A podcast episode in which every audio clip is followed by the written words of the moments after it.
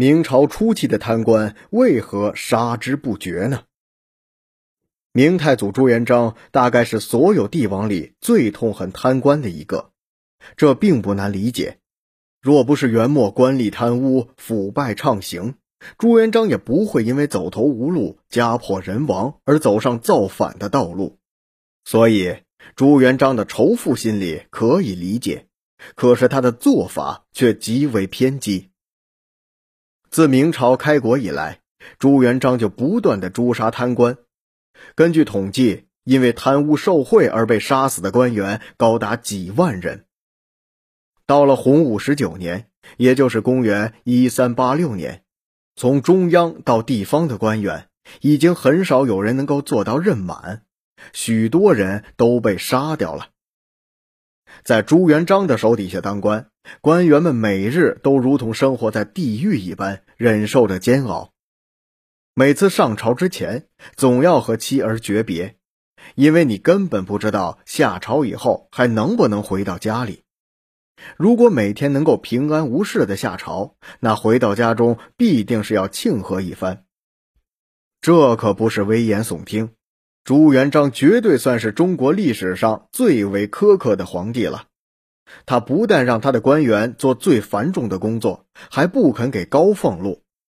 而一旦发现哪个官员有一丁点的贪污痕迹，那铁定就是杀无赦。贪污的确是应当制止，但在朱元璋当政时期，许多官员贪污却是实属无奈。本想着寒窗苦读十余载，奋斗一生，混个小官也算是国家的公务员了。好歹是个铁饭碗，一辈子都饿不着。谁能想到，朱元璋给的俸禄已经不能用低来形容了。他发放给正一品官员每月俸米八十七担，正四品二十四担，正七品七担五斗。也就是说，一个县令的俸禄合成银子不过才五两，换算成现在的人民币也就才一千元。这点钱不但要负担县令一家的生活费，还要支付手下的工资。如果不贪污的话，根本就活不下去呀。虽然朱元璋对贪官是严惩不贷，抱着宁可枉杀一千，也绝不放过一个的心态，但官员们捞钱的新花样还是纷纷出炉，主要是折色火耗和林间梯湖。折色火耗。是官员们借口征集的税款银两有损耗，而将多余的钱留到自己口袋里的一种做法。至于林间梯壶，则是老百姓在交纳粮食的时候，官吏用壶来装。当粮食堆放满的时候，官吏就对着壶猛踹一脚，让一些粮食流失到袋子外边。这流失出来的粮食就归官吏所有了。随着朱元璋不肯涨俸禄，官员们不断从这些小地方着手获取利益而产生的矛盾也日益激化，事情出现了质的变化。官员们为了生计和自己的利益，必然要违反朱元璋制定的反贪计划，而朱元璋为了阻止这样的事情发生，也会采取更加严厉的办法来打压。这样一来。矛盾得不到解决，便愈演愈烈。朱元璋对待贪官的方式也是越来越严厉。他定了一个新规定：只要发现官员贪污，就要送到京城的有关部门去法办。而就算是老百姓，也有这样的权利，并且一路上的检查港口必须放行。如果有人胆敢阻拦，那不但要砍头，还要株连九族。由此便可以看出朱元璋反腐倡廉的决心究竟有多大。但可惜事与愿违，在如此大力度的反贪中，贪污不但没有绝迹，反而有愈演愈烈的趋势。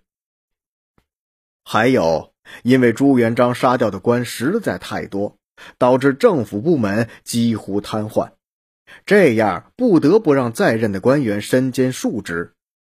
就连朱元璋本人也是牺牲了很多的休息时间，埋头苦干。可即便如此，政事还是忙不完。于是，朱元璋又制定了一个新制度，便是代死罪、流放罪办事，就是官员犯罪后被判了死刑，先拉下去痛打一顿，然后就在官员以为自己要小命不保的时候，突然来人给他伤口上上药，保证他死不了，然后再拉出去送到衙门处理公务。朱元璋绞尽脑汁，就是想肃清贪污腐败，还大明朝一个清清白白的天下。而他也算是尽职尽责、鞠躬尽瘁了，可效果不佳，成效不好。应该说是朱元璋的某些政策在制定的时候出现了问题。官员贪污固然不好，但是俸禄实在太低，而且朱元璋的反贪手法过于激烈，也是重要的原因之一。大明洪武年间，这场轰轰烈烈的反贪运动中，无论是朱元璋还是贪官们，都没有赢得最终的胜利。